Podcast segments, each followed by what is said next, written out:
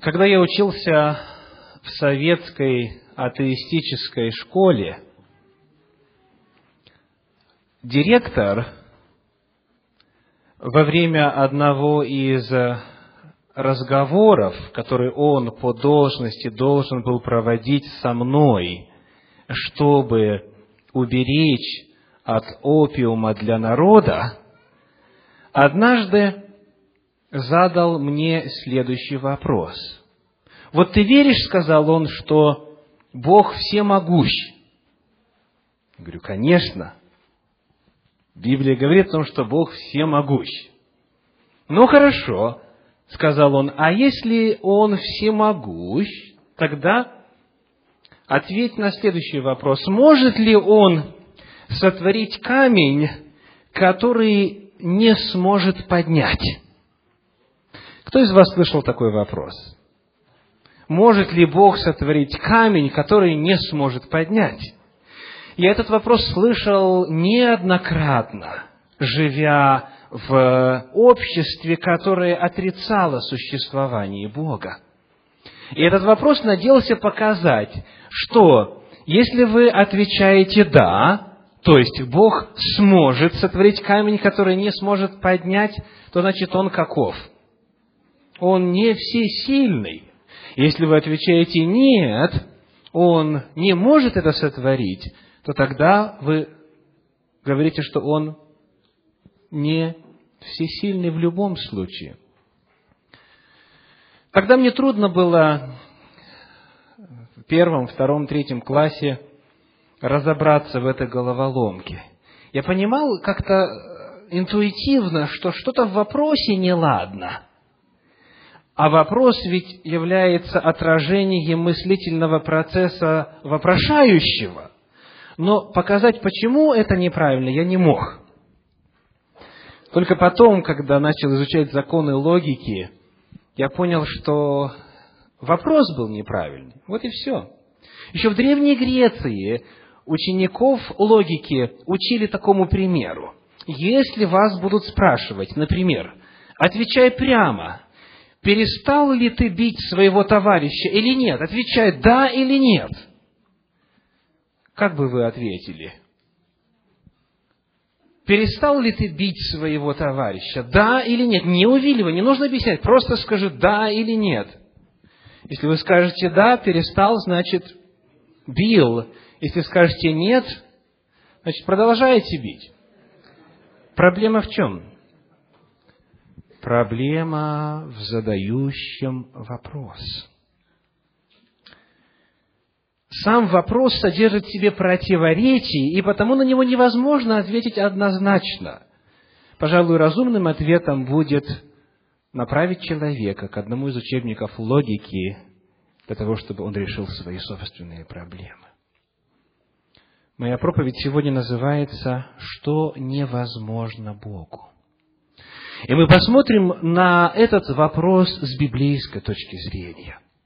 Мы зададим вопрос, есть ли что-то невозможное для Бога? Что невозможно Богу?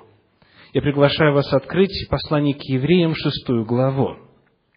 Евреям, шестая глава, восемнадцатый стих. Шесть, восемнадцать. «Дабы в двух непреложных вещах, в которых невозможно Богу солгать, твердое утешение имели мы, прибегшие взяться за предлежащую надежду. Это одно из мест Священного Писания, которое показывает ограничения, имеющиеся у Бога. Бог всесилен, всемогущ, всеведущ и так далее. Однако при всем этом мы находим, что есть нечто, что он не может сделать. И в данном случае не может что? Не может солгать. Бог не может солгать. Давайте посмотрим, о чем идет речь в этом отрывке, в шестой главе послания к евреям. Посмотрим на контекст. Прочитаем стихи с 13 по 20. Евреям, 6 глава, стихи с 13 по 20. Бог, давая обетование Аврааму, как не мог никем высшим клясться, клялся самим собою, говоря, «Истина, благословляя, благословлю тебя и размножая, размножу тебя». Итак, Авраам, долготерпев, получил обещанное. Люди клянутся высшим, и клятва в удостоверение оканчивает всякий спор их, посему и Бог. Желая преимущественнее показать наследникам обетования непреложность своей воли, употребил в посредство клятву, дабы в двух непреложных вещах, в которых невозможно Богу солгать, твердое утешение имели мы, прибегшие взяться за предлежащую надежду, которая для души есть как бы якорь безопасный и крепкий, и входит во внутреннейший, за завесу, куда предтечью за нас вошел Иисус, сделавшись первосвященником навек по чину Мелхиседека. Итак, в этом контексте говорится о том, что Богу невозможно солгать. О чем же идет речь? Упоминается история с Авраамом. И сказано, что Бог использовал что? клятву. Он использовал клятву и этим самым показал непреложность своей воли. Прежде чем мы пойдем с вами дальше, прежде чем мы продолжим исследование этого отрывка, давайте вспомним некоторые очень важные определения. Когда мы задаем вопрос, что невозможно Богу, понятие возможности или невозможности можно воспринять и понять по-разному. Вот, например, может ли христианин убить? Как бы вы ответили на этот вопрос? Кто-то говорит да, кто-то говорит нет. Понимаете, что термин «может» можно истолковать по-разному. Может ли христианин убить? Давайте посмотрим, какова разница между термином «может» и термином «может», между термином «возможно» и термином «возможно». Во-первых, мы могли бы предложить одно определение, которое будет звучать так. Это невозможность по причине бессилия или обстоятельств. То есть, христианин не может убить. Почему? У него есть сила, чтобы убить? Есть. Да? У него есть возможность, обстоятельства. Физически, да, и у нас, к сожалению, даже в современном мире есть христиане, которые убивают. То есть, во-первых, понятие возможности и невозможности может быть связано с вопросом силы и обстоятельств. То есть физически он может это сделать, обстоятельства, в которых он находится, позволяют ли ему это сделать или нет. То есть человек по природе не может летать без приспособлений, не может жить в воде без приспособлений. То есть по своей природе человек физически многое не может. Правда? То есть, когда мы задаем вопрос, возможно или невозможно, он может касаться ограничений, наложенных на существо самой его природой, самими его обстоятельствами жизни, самим вопросом силы или бессилия для осуществления того или другого. Однако, вопрос возможности или невозможности может быть и в силу нравственных причин. Потому, когда мы задаем вопрос, может ли христианин убить, ответ каков – нет, не может в силу того, что он христианин. Если мы задали вопрос, может ли человек убить, то ответ – да, и мы видим. Но может ли христианин, то понятие христианин накладывает что? Определенные нравственного порядка ограничения на человека. И потому в нравственном смысле он не может. Вот это различие между природою обстоятельствами, силой или бессилием что-то сделать, и возможностью или невозможностью в силу нравственных причин, чрезвычайно важно помнить вот это различие, вот это а, по определению разделяющие два действия. Так вот, когда мы говорим, этот человек не может лгать, вот, допустим, вам кто-то что-то рассказывает интересное о ком-то, что в Библии называется термином наушничество. По-русски как? Сплетничество. И вот кто-то что-то говорит, и говорит, а вы, а вы знаете, вот он пришел и сказал то-то и то-то, и он оболгал, он оклеветал. И в ответ можно услышать, этот человек не может лгать. В каком смысле? Мы знаем его как нравственное существо.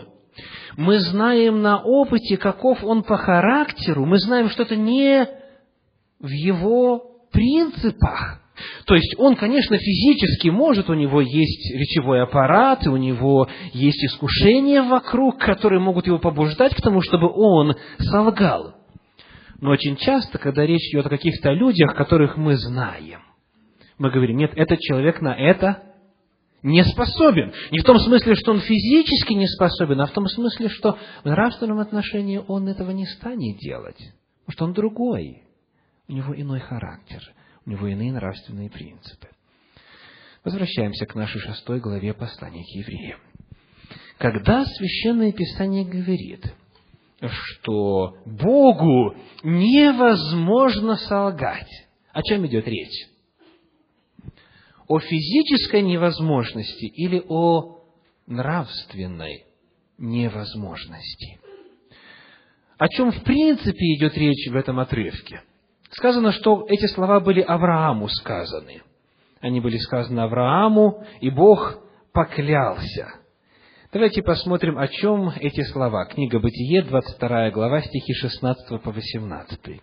Бытие, 22 глава, стихи 16 по 18. Откуда автор послания к евреям цитирует в своей книге. Итак, Бытие, 22 глава, стихи 16 по 18.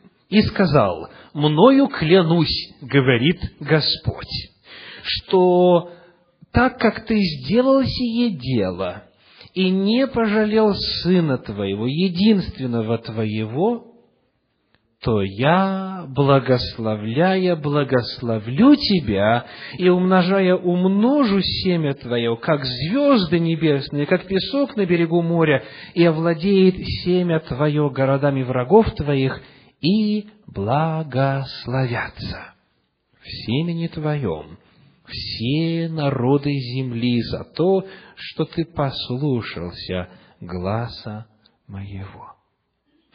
О чем это обетование? В нем несколько составляющих. Первое касается потомства Авраама. Но самое главное – это не количество. Скажите, сколько сегодня на нашей земле иудеев по количеству на всем земном шаре? Сколько? 14-15 миллионов. Вот и все. Похоже на количество звезд на небе,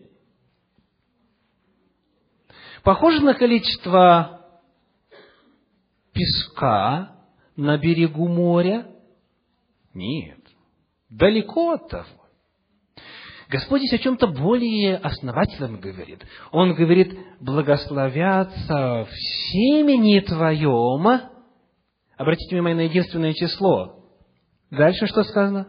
Все народы. И апостол Павел, который очень хорошо знал Ветхий Завет, и в том числе книгу Бытие, он говорит, не сказано и потомкам, как бы у многих, а сказано семени твоему, как об одном. И это семя есть Галатам 3 глава 16 стих, семя есть кто? Иисус Христос. Итак, Господу невозможно солгать. Он с клятвою пообещал Аврааму, что через его потомков произойдет Мессия, Избавитель, Спаситель, и что в этом Мессии, в этом семени благословятся все народы, все жители земли за все время существования земли. И вот в этом Бог не может солгать. В этом, в том, что семя придет и благословит все народы, в этом Бог солгать не может. Это неизменно. И случится, что бы ни произошло, исполнит израильский народ миссию, возложенную на него, или не исполнит, проповедует язычникам по всей земле или не проповедует, как был призван. Это все равно произойдет. Потому что Бог сказал, и Бог поклялся. Потому, я думаю, мы теперь вместе с вами готовы ответить на вопрос, что же такое две непреложные вещи, кто уже знает, в которых невозможно Богу солгать. Так? Две непреложные вещи.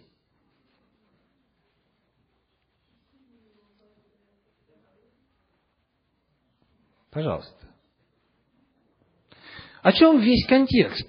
Вот, допустим, когда два человека решают какую-то тяжбу, вот, например, кто-то отдал на поддержание скот, как Тора пишет, и скот увели, украли.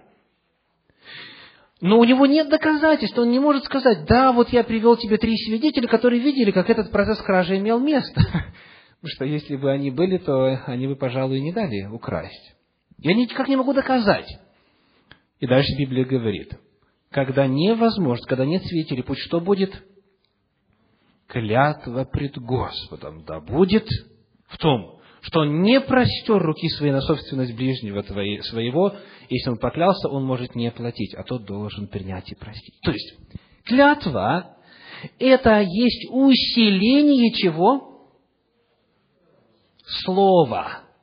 Клятва – это усиление слова, когда он говорит, я не брал, но он, ему нечем подтвердить. И потому Библия говорит, что когда такое случается, в удостоверении клянутся высшим. Итак, у нас здесь два вопроса.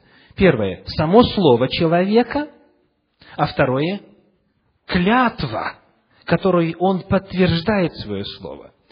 И апостол говорит – люди клянутся высшим, но над Богом никого нет. И Бог никем иным высшим собой поклясться не мог, и потому сказал, что «мною клянусь». И вот в этих двух непреложных вещах, скажите, Бог когда-нибудь лжет? Нет. Он истинен, правда? То есть, любое слово, которое он говорит, оно само по себе есть истина. Он не может солгать в своем слове. Но поскольку у людей принято клясться, Бог для того, чтобы показать неизменность и необратимость и твердость этого слова, употребил еще и клятву. И потому вот в этих двух непреложных вещах, во-первых, в своем слове, а во-вторых, тем более в своей клятве, мы от Бога имеем твердое основание. И это основание касается нашего с вами спасения. Господь решил поклясться Адаму, потом позже Ною, потом позже Аврааму в том, что Бог не оставит людей на произвол, что однажды Он сам придет и принесет избавление, принесет освобождение от греха. Потому что, когда мы читаем внимательно вот этот вот отрывок из шестой главы послания евреям, то сказано, что Бог не только поклялся Аврааму, но каким-то образом клятва Божья Аврааму касается нас.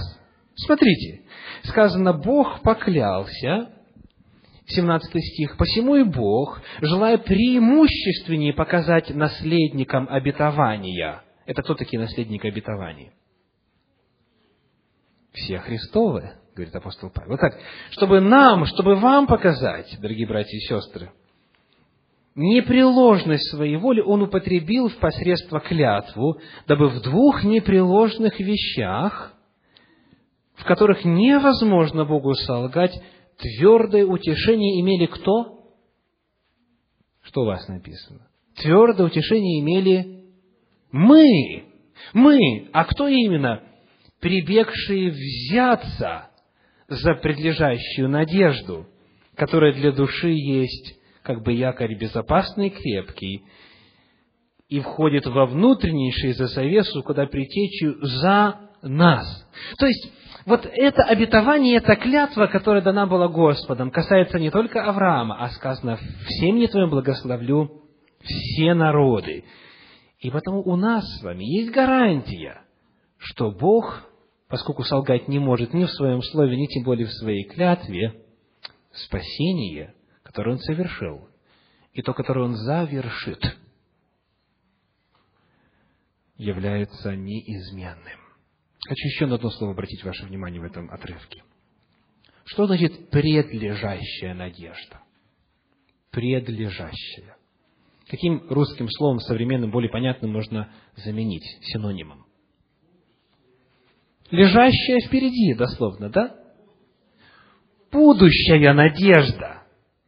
Итак, обратите внимание, он говорит кому?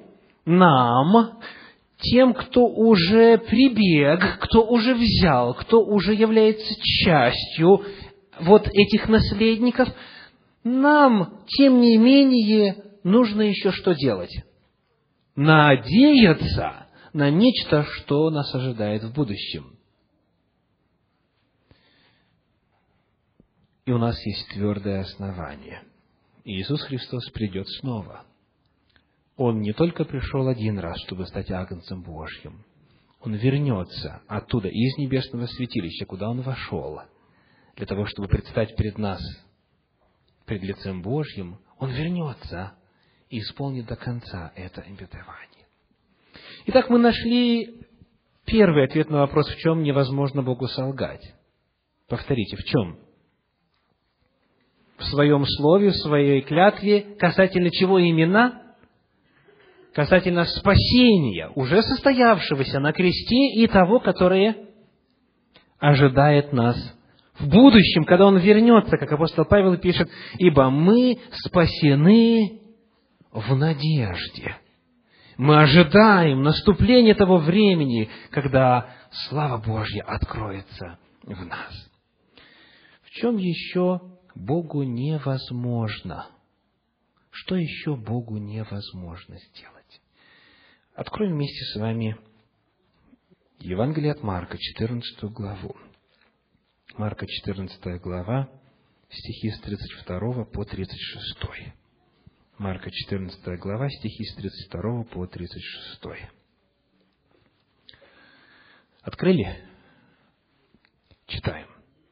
И говорит, Ава Отче, все возможно Тебе – пронеси чашу сию мимо меня, но ничего я хочу, а чего ты. Сделаем паузу. Интересная молитва. Иисус Христос, тот, который был обещан еще Адаму, потом обещан Аврааму, о чем мы сегодня читали, Он пришел, Он явился, Он принес благословение. Но вот накануне того страшного момента, когда Он должен был отдать свою жизнь на кресте, в Гефсиманском саду, когда уже возложена была на него вина всего мира, каждого из нас, он молится очень интересной молитвой. Первое, что он делает, он выражает свою веру в Божье все могущество. Он говорит, Господь, Ты всесилен, для Тебя нет ничего невозможного, Ты все можешь сделать. Пожалуйста, что сделай? Пронеси эту чашу мимо меня. Все возможно тебе, пронеси чашу сию мимо меня. Но ничего, я хочу, а чего ты? Возвращается, находит их спящими, говорит Петру, Симон, ты спишь? Не мог ты бодрствовать один час? Бодрствуйте и молитесь, чтобы не впасть в искушение. Дух бодр, плоть же немощна. И, это, и опять Эташет молился, сказав то же слово. Он опять говорил, Господи, Ты всемогущ. Если есть другой путь спасения земли, если можно, чтобы я это не делала, пожалуйста, пронеси чашу мимо меня. И, возвратившись, опять нашел их спящими, ибо глаза у них отяжелели, и они не знали, что ему отвечать. Итак, мы находим здесь еще один пример, описывающий то, что Богу невозможно было сделать. 33 стих здесь говорит, давайте с 32 прочитаем, с 32. «Пришли в селение, называемое Гефсимания, и он сказал ученикам своим, посидите здесь, пока я помолюсь. И взял с собой Петра, Иакова и Иоанна, и начал ужасаться и тосковать. И сказал им, душа моя скорбит смертельно, побудьте здесь и бодрствуйте. И отошед немного пал на землю и молился, чтобы, если возможно, миновал его час сей. Как вы понимаете слова «начал ужасаться и тосковать»? Как вы понимаете слова «душа моя скорбит смертельно»? То есть, если когда-либо в жизни Иисуса Христа был момент, когда Он очень хотел, чтобы Отец что-то сделал, то это как раз был вот этот момент. И он говорит, Господь, Ты все можешь, сделай, чтобы я не пил эту чашу. Было ли это возможно? Было ли это возможно? Бог, конечно, мог отвернуться и сказать, эти люди, которые уже договорились и идут и ищут моего сына в Гефсиманском саду, чтобы взять его и мучить, и плевать, и избивать, и терновый венец одеть, и в конечном итоге распять, они недостойны того, чтобы он так мучился. Они недостойны того. И потому я позволю ему не пить эту чашу. Бог мог это сделать? Или не мог. Господь, который хотел спасти этот мир, Сын Божий, который наполнен любовью по отношению к заблудшим, падшим, грешным человеческим существам, не мог не выпить этой чаши желая нас спасти. Иными словами, не было иного пути спасения, не было пути в обход, не было возможности совершить задачу спасения и сохранить жизнь Сыну Божию. Это еще один удивительный пример того, что Бог не мог сделать. Он мог либо нас с вами спасти, либо своего Сына спасти. Иисус Христос мог либо человечество спасти, либо самого себя. Он не мог сделать и то, и другое одновременно. Дальше, когда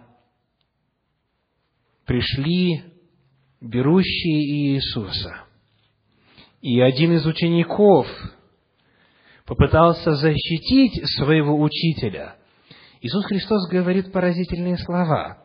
Давайте откроем Евангелие от Матфея, 26 главу. Матфея, 26 глава, стихи с 51 по 54. Матфея, 26 глава, с 51 по 54. И вот один из бывших с Иисусом, простерши руку, извлек меч свой и, ударив раба первосвященникова, отсек ему ухо. Тогда говорит ему Иисус, возврати меч твой в его место, ибо все, взявшие меч, мечом погибнут. И вот дальше удивительные слова.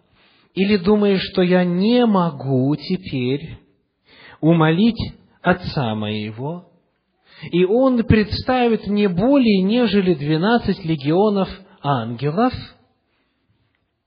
как же сбудутся Писания, что так должно быть?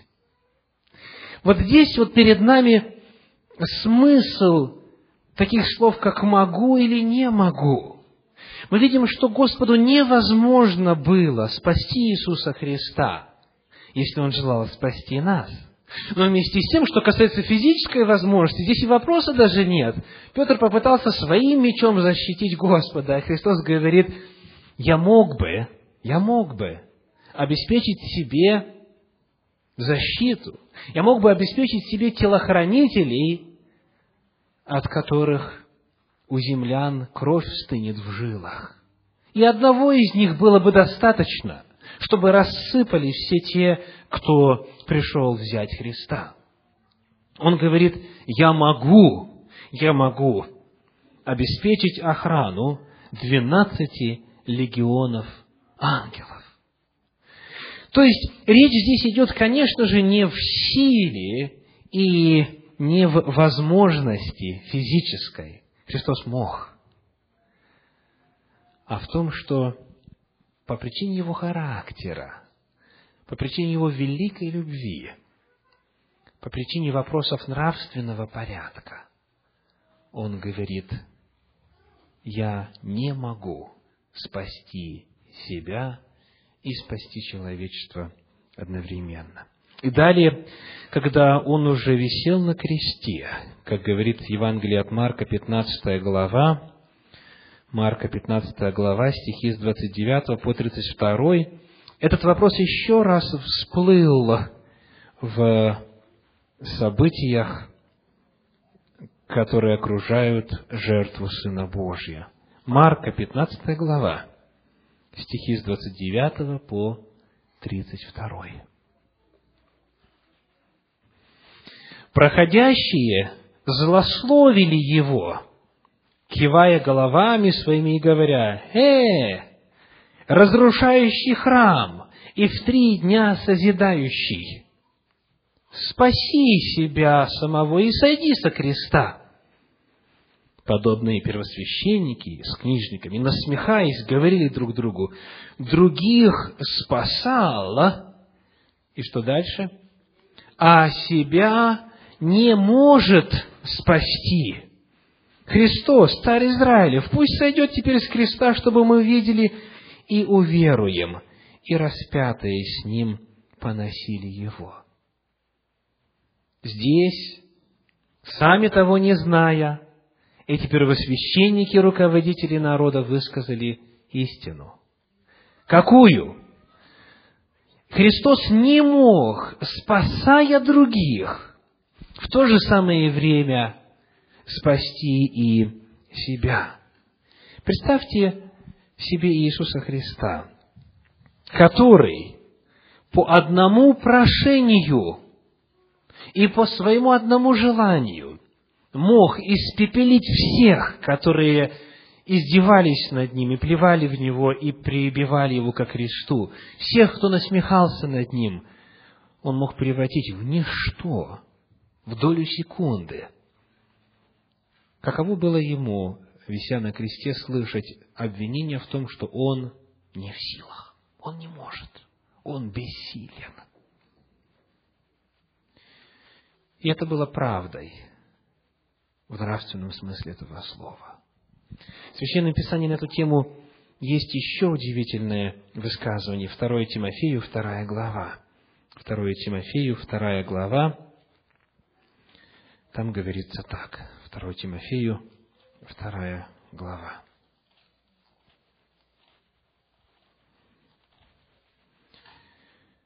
Стих 13. 2 Тимофею 2, 13 если мы неверны, Он пребывает верен. Почему? Ибо себя отречься не может. Я прочитаю еще раз.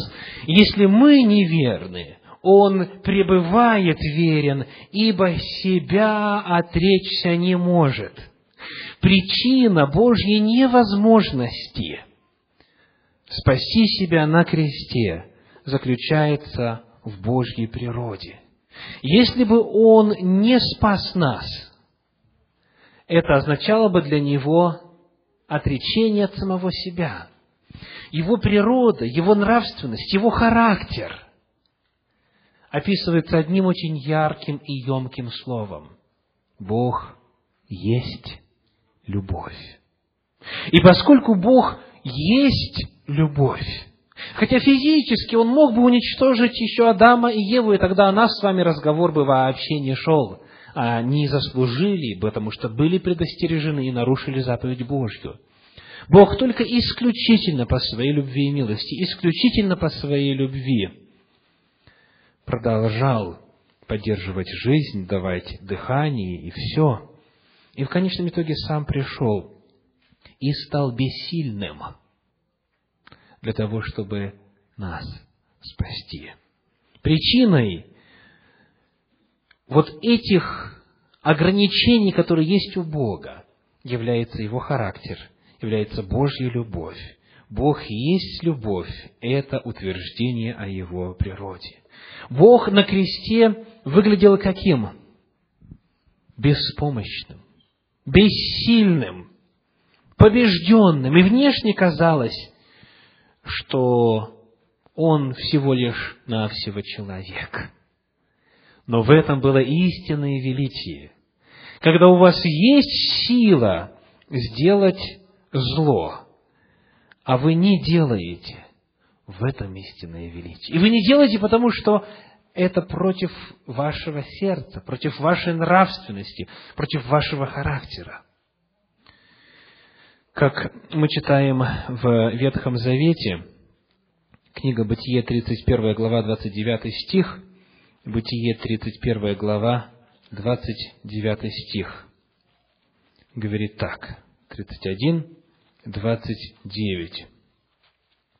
«Есть в руке моей сила сделать вам зло, но Бог Отца вашего вчера говорил ко мне и сказал, берегись, не говори Якову ни хорошего, ни худого». Кому принадлежат эти слова? Лавану. Он говорит, есть в моей силе, есть в моей руке сила сделать вам зло. Но я не буду потому что у меня есть определенные нравственные ограничения. Иисус Христос, когда висел на кресте, мог освободить себя и спасти, но проявил бессилие для того, чтобы нас обогатить. Он обнищал для того, чтобы мы обогатились Его нищетою. Итак, сегодня перед причастием, перед вечерей Господней. Мы открываем места священного Писания, которые показывают уязвимость Бога, даже Его беспомощность в определенном смысле этого слова, Его бессилие, раскрывая нам то, что Бог не может сделать, то, что не сделает. И это касается Его клятвы – это касается Его Слова, это касается Его обещания прийти и спасти, прийти и освободить, и благословить в семени Авраама все народы. И Он пришел и прошел этим путем. И для того, чтобы это сделать, Он отдал самого себя. Но есть еще одно, что Бог не может сделать. Есть еще нечто, в отношении чего Он бессилен – бессилен в этом же нравственном смысле этого слова. Давайте посмотрим с вами на книгу пророка Иеремии, 14 главу.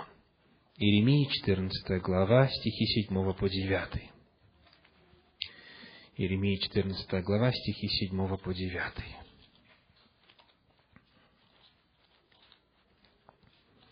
Читаем.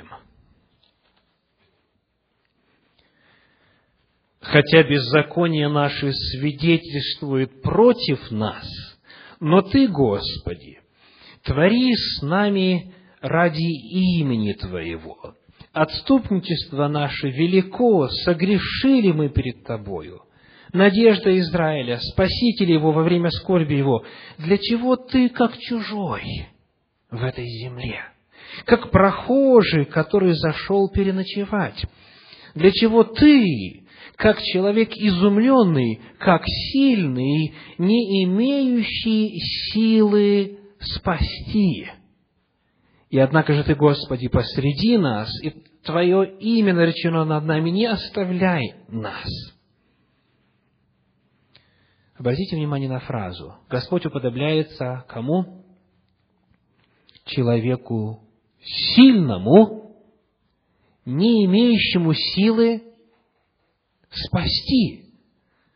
Ну, вроде бы это противоречие. Человек сильный, а силы не имеет. Почему он не имеет силы спасти? Ответ дан в седьмом и десятом стихе. Седьмой стих мы читали. «Беззакония наши свидетельствуют против нас». Десятый стих. «Так говорит Господь народу всему, за то, что они любят бродить, не удерживают ног своих, зато Господь не благоволит к ним, припоминает ныне беззаконие их и наказывает грехи их». Как говорил пророк Исаия, 59 главе 2 стихе, «Рука Господня не сократилась, чтобы делать добро. Уши его не отяжелели, чтобы слышать. Но беззаконие ваше производит разделение между вами и Богом вашим. И потому Господь оказывается в очень мучительном состоянии, сильный, не имеющий силы спасать. Когда? Когда человек не желает когда человек не хочет, когда человек пребывает в беззаконии и коренеет, костенеет в этом беззаконии. Второе, что Бог не может сделать, или, скажем точнее, еще одно, что Бог не может сделать, Он не может спасти человека помимо Его воли. Он не может спасти нас без нашего на то желания и без нашей на то просьбы. Он сильный, Он все сделал для того, чтобы спасти нас, но Он не может спасти, если мы не дадим Ему нас спасти. Причиной является свобода воли и выбор человека. Если мы принимаем решение оставаться на стороне беззакония, Бог не в состоянии ничего нам сделать. Конечно, Бог мог бы заставить служить себе. Кто не сомневается в том, что Бог мог бы заставить, поднимите руку, пожалуйста. Бог мог бы заставить. Очень хорошо. Люди даже научились менять поведение. Есть такая интересная операция, называется лоботомия. Это рассечение некоторых долей головного мозга. Если сделать небольшие отверстия под надбровными дугами с одной и с другой стороны, то можно тонким хирургическим ножом отрезать лобные доли в мозге человека. И тогда удивительные, необратимые изменения начинают происходить в этом человеке. Потому что в лобных долях мозга содержится центр нравственности, принятия решений и воли человека. Человек, и этот метод применялся в медицинской практике в случае с наиболее дикими и неуправляемыми сумасшедшими. Человек физически остается таким же и внешне, но он становится безвольным. Он просто выполняет команды, он становится своего рода биороботом. Бог мог даже вот таким простым образом решить эту проблему, если мы, люди, можем. Он тем более подавно. Он мог бы всех людей вести в гипноз, например, еще один интересный способ внушения, и склонение человека к своей точке зрения и направление его по нужному пути. И в состоянии гипноза заложить нужную информацию. Он мог бы в конце концов навести на нас сон, как на Адама, и что нужно вынуть, и что нужно вложить. Проблема легко решается, очень легко. Но Бог не может этого сделать. Не может почему? Потому что Бог есть любовь. Потому что любовь не принуждает, потому что любовь не заставляет, любовь не прижимает в угол, любовь не оказывает давления. Бог есть любовь, и потому Он не может нас спасти, если мы не пожелаем этого сами. Сильный, не имеющий силы спасать. Если Бог бы заставил нас служить себе, лишив нас свободного выбора, в этом не было бы никакой ценности, в этом не было бы никакого величия. Божье величие как раз-таки в том и заключается, что Он просто рассказывает о том, каков Он. Он показывает, каков Он. Он стал человеком, Он прожил на земле. Он пострадал ради нас, Он отдал свою жизнь ради нас. И теперь Он говорит, откликнешься ли ты на мою любовь? Я такой. Я уязвима в силу своего нравственного характера. И я показал свою любовь, я сделал все. Но я не имею силы спасать. Только ты имеешь эту силу. Только человек может сказать, да, Господи, я желаю. Да, Господи, я хочу. Я посвящаю себя Тебе. Я прошу прощения за свои грехи. Я желаю заключить завет с Тобою. Я желаю присоединиться к истинной Церкви Божьей. Никто вместо нас не сможет этого сделать. И здесь Бог бессилен. Он ждет нашего свободного решения. И потому сегодня я обращаюсь с призывом ко всем присутствующим, с призывом следующего содержания. Можете ли вы оставаться равнодушными во свете того, что Бог сделал для вас? Можете ли вы продолжать откладывать день спасения?